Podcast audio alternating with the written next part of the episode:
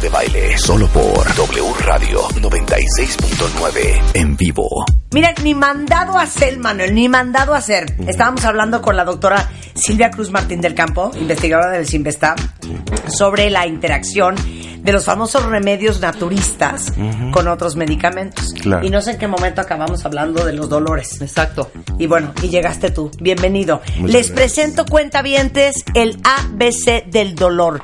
Todo lo que querían saber sobre cómo funciona el dolor en nuestro cuerpo, dónde se registra, por qué todos tenemos un umbral de dolor diferente.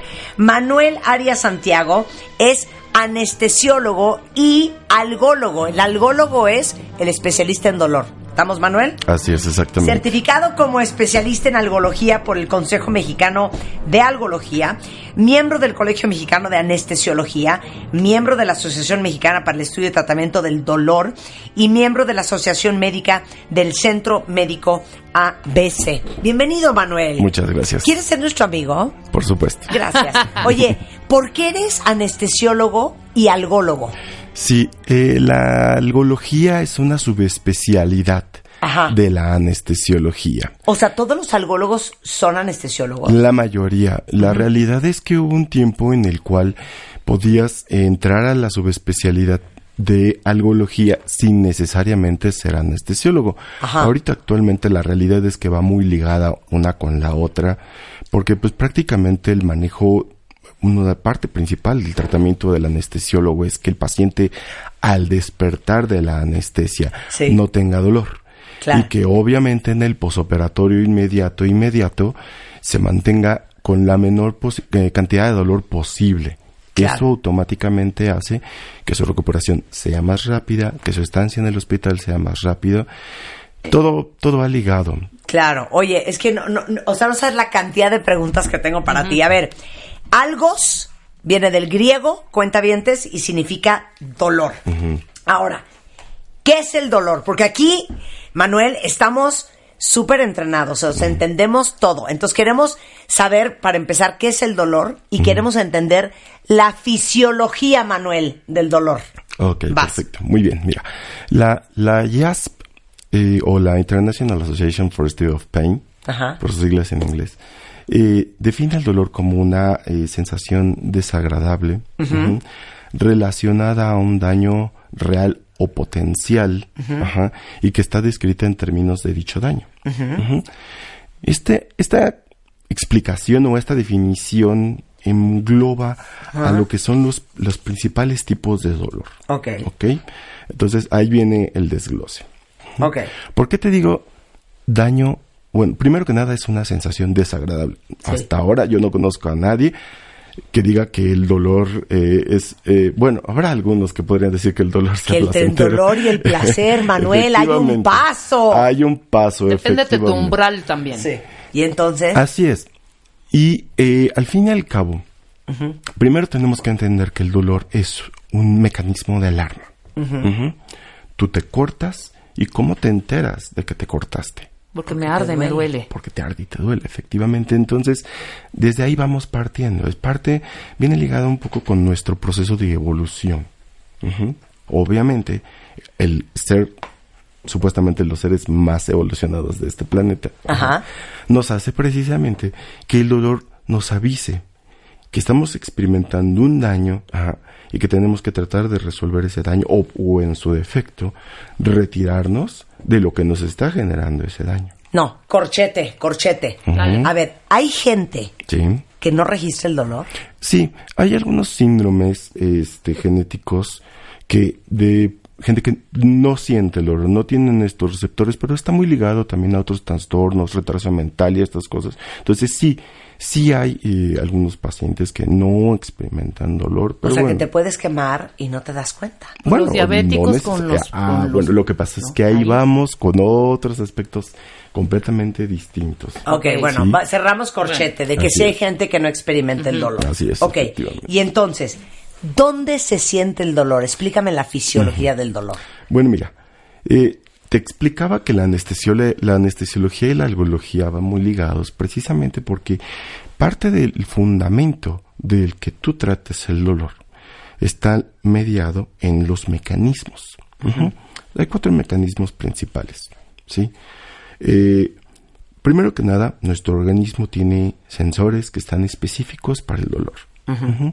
Y que estos sensores eh, responden, convierten esos, eh, eh, al activarse, generan reacciones químicas que al fin y al cabo se van a convertir en impulsos eléctricos. Tenemos que reconocer que nuestro organismo, los nervios, todos se ríen, se, se rigen, perdón, en base a la transmisión de impulsos eléctricos. Entonces yo me pincho el dedo y a través, digamos que el, el conductor del dolor es el sistema nervioso. Sí, por supuesto. Ok, entonces me pincho el dedo y a través de todo mi sistema nervioso me imagino que conecta con el cerebro. al fin y al cabo. Hay algunos, eh, bueno, primero que nada, al estimularse este sensor, hay una respuesta química, ¿sí? Y esa respuesta se va a convertir en un impulso eléctrico. A eso se le llama transducción. Se genera el impulso eléctrico que va a correr por las raíces nerviosas. Eso se llama tra- transmisión.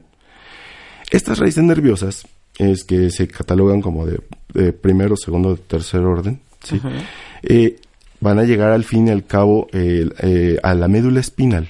Todas, van- todos los impulsos van a llegar a la médula espinal y de ahí van a ascender.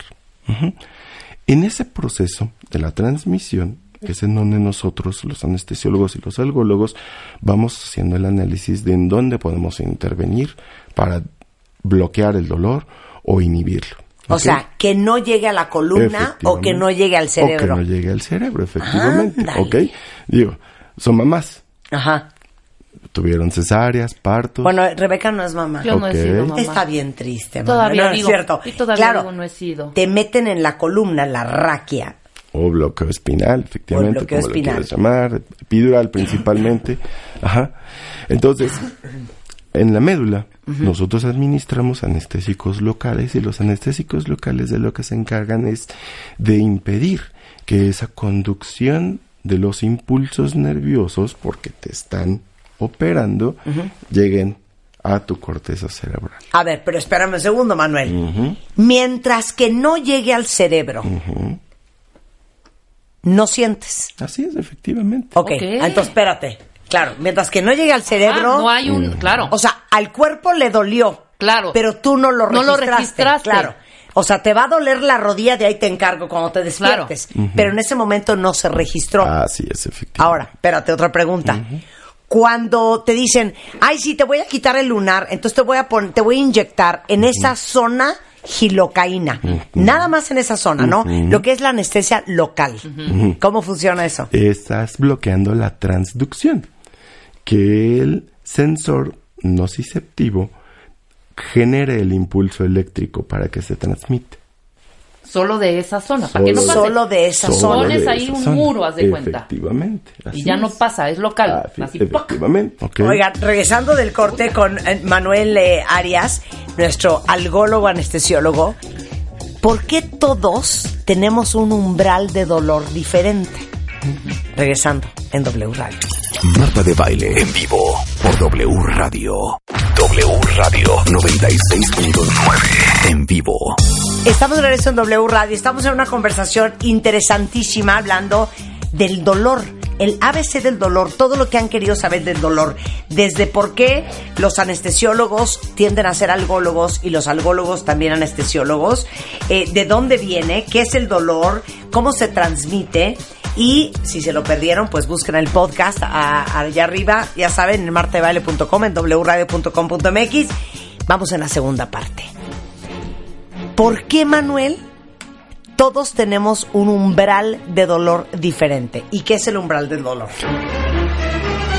Claro, el umbral del dolor es, digamos, que el, el nivel en el cual tú vas a registrar Ajá. qué tanto dolor puedes experimentar. De, de- de- de igual manera, dentro de la clasificación de, o en la definición, perdón, de dolor, eh, se cataloga como un daño real o potencial. Y que está descrito en términos de dicho daño. ¿Esto qué quiere decir? Que, que el único que puede decir cuánto le duele es el que está experimentando el dolor. Claro. ¿Ok? Entonces, de ahí el que todos experimentamos de manera distinta el dolor. Entonces, tú puedes agarrar a 10 pacientes que han tenido eh, un ejemplo en particular. Oye, Eh, un parto. bueno, si quieres mujeres. Ahora, o si podemos ponerlo en un aspecto un poco más que se Unisex. presente en unisex, exactamente. que los- Piedras en los riñones. Los Ajá, piedras en los riñones. Una, exactamente. Una piedra en el riñón. ¿Ok? Mujeres y hombres, cualquiera de los dos lo experimenta. Sí. ¿Ok? Y les preguntas cuánto te dolió. Ujú. Entonces cada uno te va a decir, a mí me dolió mucho, a mí me dolió poco, a mí no me dolió casi nada, XY. ¿Ok? ¿En qué va relacionado esto? Primero que nada tenemos que reconocer, y aunque a los hombres nos duela, ¿sí? Las mujeres experimentan menos dolor. Su umbral al dolor es más alto que el de los hombres. O sea, Claro. eso sí es neta. Hasta me quité los lentes. Eso sí es hombres Sí, no por aguantan nada. supuesto, es Las un mujeres aspecto... ten- tenemos ma- mayor umbral de dolor. Sí. ¿Pero qué? ¿Por nacimiento? Eh, es más que nada evolutivo. ujú. O sea, la mujer al fin y al cabo eh, está diseñada para preservar la especie. Ujú. Entonces, eh, el- la, la naturaleza ha dotado a todas las mujeres de múltiples mecanismos precisamente pues para que este, estos eventos, el parto como tal, sí, sin anestesia, sí, Sí. incluso sin médicos, México, efectivamente, sí, eh, lo toleren, lo soporten. ujú. Sí, entonces, per se las mujeres tienen un umbral del dolor más alto que el de los hombres. Cosa más Los hombres interesante. somos bastante, bastante Más chillones. collones. Efectivamente, Oye, así pero es. Entre hombre y hombre Ajá. también el umbral del dolor es diferente. ¿Y Claro. eso de qué depende? Depende, eh, aquí ya vienen los aspectos sociales, ujú, culturales, ajá, son los que cambian y modifican todo este aspecto en particular. ¿sí? Yo te puedo decir que, eh, y no es por, mm, a lo mejor no, no, no queda muy bien este ejemplo como tal, pero la gente de campo, muy probablemente ten- experimente un poco menos de dolor, sobre todo pues porque el aspecto de la sociedad es que el hombre, el aspecto machista, es que el hombre no puede sentir dolor, los hombres no lloran, cosas en particular, ¿ok? Que los hacen precisamente que la expresión, ajá, o la comunicación de que sienten dolor sea completamente distinta, ¿sí? Cada uno es completamente distinto, cada organismo se comporta de manera distinta, de tal manera de que si eh, cada uno experimenta muy, comple- muy completamente distinto eh, el dolor. Oiga, les voy a mandar una escala, ahorita se las pongo en Twitter y en Facebook, les voy a poner una escala del dolor, porque sí existe la escala de dolor, ¿no? Claro. Desde indoloro hasta me estoy aventando por una ventana. Sí, mira, eh, al fin y al cabo, este, existen varias escalas de dolor, ¿ok? Eh, hay escalas que se denominan unimodales y otras que son multimodales, ¿sí? En la, la realidad es que las escalas multimodales muchas de las veces se utilizan eh, con aspectos eh, de estudios, ¿ok? Pero para la gente en general, ¿ok? Las escalas unimodales funcionan muy bien. ¿A qué me refiero con unimodales? A que tú le vas a preguntar al paciente cuánto dolor está experimentando, ¿ok? La puede estar la escala de las caritas, ¿ok? están escalas numéricas, están escalas verbales. Al fin y al cabo también el nivel sociocultural o socioeconómico del paciente va a definir qué escala puedes utilizar para comunicar e incluso la edad. No es lo mismo comunicarse con una persona de 25, 30 años a un adulto mayor por arriba de 60, 70 años o un niño. Claro. Oye, ahora, veo que el, el dolor se clasifica por periodicidad, por tipo de estímulo y por tipo de enfermedad que lo genera. A ver, explica. Claro, sí, eh, obviamente regresamos al aspecto de la cortada. Ajá. Es un dolor de tipo agudo. Sí. Perfecto. ¿Ok? Entonces, se ha denominado que un dolor que permanece eh, o que se mantiene por menos de tres meses lo podemos catalogar como un dolor agudo. Y un dolor que está por más de seis meses se convierte en un dolor crónico. ¿Ok? Y eh, eh, aquí la única excepción a la regla es en el caso del dolor lumbal, en el caso de la lumbalgia, en el que este espacio se prolonga hasta seis meses. Después de seis meses deja de ser un proceso agudo y se convierte en un proceso crónico. ¿Ok? Ok. Entonces, ahí viene lo, lo complicado de esto. Y es que inicialmente el dolor es un, es un síntoma. Es algo, una alerta que te está indicando que algo te está sucediendo. ¿Sí? Pero si nosotros no hacemos lo adecuado para quitar ese dolor, se van a generar mecanismos, ¿ok? Que van a cambiar esta respuesta de alerta, ajá, y la van a convertir en una enfermedad, ¿sí? Acuérdate que todo lo que tenga el mote de crónico o degenerativo no se cura, solamente se controla. Claro. ¿Ok? Entonces, el dolor deja de ser un signo de alarma per se y se convierte en una enfermedad. O sea, artritis reumatoide, este, reumatismo, artroartro- ah, eh, artroartrosis, ¿se dice? Osteoartrosis. Osteoartrosis. osteoartrosis. ¿Qué otra? Es crónica. Claro. Fibromialgia. La fibromialgia, efectivamente. Perfecto, clarísimo. Ok, ahora, por tipo, por tipo de estímulo. Claro, por supuesto. Ok. Regresamos con lo de los nociceptores. Ajá. ¿Ok? Yo en este momento te vendo los ojos, agarro una aguja y te pico en cualquier parte de tu organismo. Pongamos el ejemplo de la mano. ¿Ok? Tú vas a saber exactamente en qué mano, en qué parte de tu mano se generó todo? Claro. efectivamente este estímulo. Y eso es simple y sencillamente porque eh, todo el sistema musculoesquelético, ¿ok? Contiene estos nociceptores que específicos que nos dicen en dónde se generó el dolor. Aquí viene mezclado también otros, otros mecanismos como el de la, eh, senso, la sensopercepción o la propiocepción, que tú con los ojos cerrados vas a ver exactamente en qué posición tienes tu mano, cómo la tienes, ¿ok? Sin necesidad de que tengas tú tus ojos abiertos, tú sabes en qué, en qué plano se encuentra tu organismo. ¿sí? 100%. Exactamente, y ese es un proceso de, de evolutivo que hemos tenido, ¿ok? Entonces, todos estos sensores trabajan juntos, ¿ok? y, tra- y te informan exactamente en qué sitio se está generando el dolor. No es lo mismo que te cortes la piel a que te fractures un hueso. Entonces, hay receptores somáticos superficiales, piel, y somáticos profundos, hueso, músculos. Sabes exactamente, puedes localizar perfectamente en dónde se generó el estímulo doloroso. ¿Ok? Ahora, pero no solamente nos duelen los huesos y las articulaciones o las cortadas en la piel. También Duele el colon. nos Nos duele, el colon, Manuel, el colon. Nos duele el estómago. Hace rato escuchaba que se quejaban de gastritis, ¿ok? Totalmente. Y esas son vísceras. Ajá. Ok, entonces las vísceras tienen también receptores, pero el dolor es completamente distinto. Creo que todas las mujeres en particular han experimentado un cólico. Claro. Sí. Es Uf. dolor tipo cólico. Claro. ¿ok? Y es la característica principal del dolor visceral. Pero es que- un dolor sordo que no necesariamente se está generando en el, en el lugar en donde lo estás experimentando, puede ser referido, ¿ok? Eh, y no lo localizas exactamente en donde lo estás experimentando, pero sabes que lo estás teniendo. Pero qué impresionante es el cuerpo humano, ¿eh? Así es. Porque, por ejemplo, Rebeca, que ahora le dolió la, la, la, la medio espalda.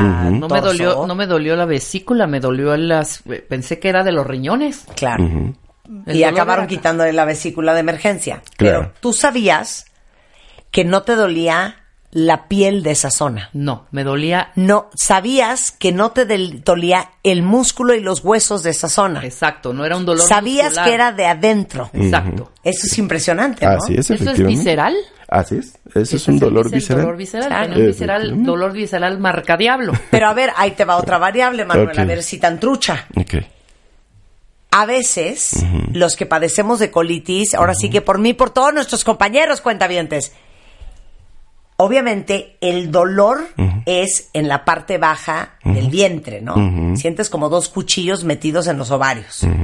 Pero es Pero el dolor se te refleja también atrás en la espalda baja. Efectivamente. Precisamente porque te comentaba que una de las características del dolor visceral es que puede ser reflejo, puede ser transfictivo. Transfictivo, Transfictivo, que atravi- que sientes que como que te están atravesando. por supuesto. Igual que la, la gastritis fuerte, te duele la espalda que te quieres matar. Otra cara, otro por ejemplo, otro efecto, otro mm, ejemplo, por ejemplo, el corazón, el corazón es una víscera.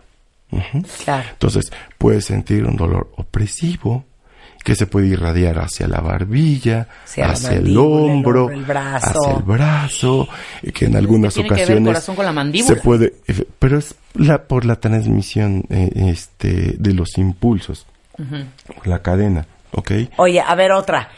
Te baja y traes un, este, ahora sí que síndrome premenstrual Mm, infernal ujú, Así es. y te duelen las piernas. Efectivamente. ¿Por? Pues precisamente porque muchos de los nervios que este ingresan a este a la médula espinal pueden tocar fibras del plexo lumbar y tú puedes experimentar dolor a nivel de las extremidades inferiores. Siento que me está tratando de quitar mi dolor ¿Qué con tal? su tono de voz ¿Qué tal la así, voz de, no, la un voz de hombre Manuel? tranquilo, un hombre la de voz de Manuel es la voz de un no, hombre sacro. no, es voz de doctor. Es voz de la voz de no, sí, vamos a tener que hacer una plaquita de tórax para Sí, poder ver pero cuál es el va a pasar vamos a hacer una incisión nada. profunda hasta llegar a lo que viene siendo el páncreas y poco a poco vamos a ir quitando el tumor. Y tú así de ya, doctor. Oye, Me voy a morir, ver, no entonces necesariamente. Por estímulo ya hablamos Sí. de el somático superficial, el profundo, el visceral y van faltan dos más, neuropático y psicosomático. Así es, A ver, exactamente. Neuropático. Regresamos a la definición de dolor. Daño real o potencial. Ajá. ¿A qué le llamamos el dolor potencial? ¿Sí? Que parece que Hace fue, pero rato no comenzar- comenzar- comentaron el ejemplo del diabético. Ajá. Sí. Efectivamente, antes de que el diabético llegue a perder la sensibilidad en las extremidades, ¿ok? Primero comienza a experimentar ardor. Es que, doctor, yo siento que se me queman las plantas de los pies.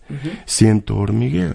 ¿Quién no ha experimentado una asiática? Yo he experimentado una Sí, asiática. yo no, gracias a Dios. Sí, ok. Y es una descarga eléctrica. Y dices, está ocurriendo una descarga eléctrica desde el pulgar sube hacia la pierna, hacia el glúteo y a la espalda. Y en verdad, sientes que te... O sea, por favor, córteme la pierna. Sí. Quíteme el dolor, ¿ok? Pero resulta que no hay un daño. No me estoy quemando. Sí. Sí. No hay un cable eléctrico que me esté generando esa sensación. Y no soy Cuauhtémoc. De igual manera. Así es, exactamente. Entonces, ¿qué es lo que está sucediendo? Que se está lesionando la fibra nerviosa. Y esa descarga que está generando la fibra nerviosa te está haciendo experimentar esa descarga eléctrica. Y ese es el daño potencial. Ese es el chiste del dolor neuropático, ¿sí? Es completamente distinto al dolor somático, al dolor visceral, porque es muy asociado a lo que llamamos disestesias, son sensaciones desagradables, doctor. Es que yo me meto a bañar y cuando el agua me cae en el brazo, siento que me está quemando, aunque el agua esté tibia. ¿Qué sucede? Los nervios no están funcionando de manera adecuada y están, eso que están experimentando lo están transmitiendo de manera errónea. Y luego te dicen, estás loca. Regla número uno de la algología. Nunca podemos decirle eso a un paciente, ¿sí? Siempre tenemos que creerle al paciente. El dolor siempre se tiene que creer hasta que demostremos Lo contrario. Oye, es que este es, este es, eh, es- esto es para hablar largo y tendido. Pero creo que esta clase Sabes sobre el dolor, mira, Manuel. como la primera parte es súper interesante. Manuel Arias Santiago es algólogo y aparte es anestesiólogo. Eh, está aquí en la Ciudad de México. Les paso el teléfono de su consultorio 5601 5409 5601 5409 este, en el Hospital San Angelín, aquí en la Ciudad de México. Muchas gracias, Manuel. Al contrario. Un placer conocerte. Igualmente. Qué diversión de tema. Ya haremos parte 2, ¿ok? Cuentavientes. Oigan, para todas las beauty fans, eh, les traigo una muy bonita noticia, porque a partir de hoy y hasta el 31 de marzo, adivinen qué va a empezar en Sam's Club. Traen una cantidad de promociones en shampoos, jabones, cremas para la cara, cremas para el cuerpo, mascarillas. Si están buscando, por ejemplo, mascarillas de carbón, que ahorita están muy de modas, o agua micelar para desmaquillar, o un shampoo especial, lo van a tener ahorita en Sam's Club. Y si son socios de Sam's Club, vayan a cualquier sucursal y aprovechen todos estos productos que van a ser exclusivos, todas estas promociones que tienen para el cuidado eh, personal. Es hasta el 31 de marzo, así es que corran cuenta bien, porque no saben qué precios y aparte qué increíbles cosas siempre tienen, ¿eh? A ver, atención cuentavientes que están a punto de casarse igual que nosotros con el Cásate con Marta de Baile que pronto les vamos a decir quiénes van a ser los ganadores y quién se va a casar cortesía de nosotros este año. Si quieren que todo salga perfecto, algo que no puede faltar es el drink. ¿Estamos de acuerdo, hija? Totalmente. Es fundamental para que la fiesta prenda. De acuerdo. Pero eso no significa que se tengan que gastar fortunas de dinero en alcohol. La europea tienen uno, una página en donde hay una calculadora para que tú puedas calcular la cantidad de licor que necesitas. Claro. Dos, en las tiendas hay expertos que te pueden decir cuánto comprar, que si de vodka, que si de mezcal, que si de tequila, que si de ron, que si de ginebra, dependiendo vino. del tamaño de tu fiesta, del vino, de la champaña, de qué tipo de gente va, qué edad Si es de día, si es en la noche. si hay más hombres, si es de día, si es de noche. Y tienen especialistas que de veras los pueden ayudar con todo. Y además, ahorita les están bonificando el 10% del total de su compra con estas marcas que están participando, que son más de 150, y les van a entregar este, ahora sí que este 10% de bonificación que lo pueden usar para comprar más alcohol. Increíble. Les entregan en su casa o en el lugar donde vaya a ser su evento. Y lo más cool de todo es que lo que les sobra, que no esté abierto, lo pueden regresar y les regresan su dinero. O sea, tengo el 10 de bonificación más Ajá. este regreso, este reembolso. Sí, claro, te regresan lo que tú no hayas Sí, usado. claro, totalmente, Te regresan está el dinero. Bueno, hacemos una pausa regresando. No van a creer el tema del que vamos a hablar con Carlos García, nuestro experto en ética y compliance. El amor en la chamba. ¿Quién de ustedes cayó por Bedoya? ¿Quién anda enredado con Ramírez?